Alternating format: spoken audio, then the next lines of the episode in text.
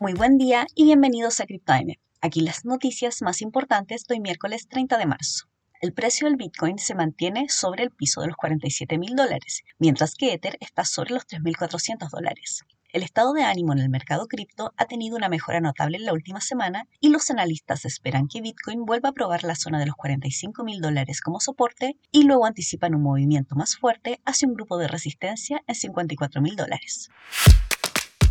La empresa de criptointeligencia Into the Block informó que el número de grandes transacciones en la blockchain Cardano ha aumentado más de 50 veces este año. El aumento en el volumen de transacciones en Cardano y su criptomoneda ADA sugiere que ahora existe una mayor demanda institucional por la red blockchain.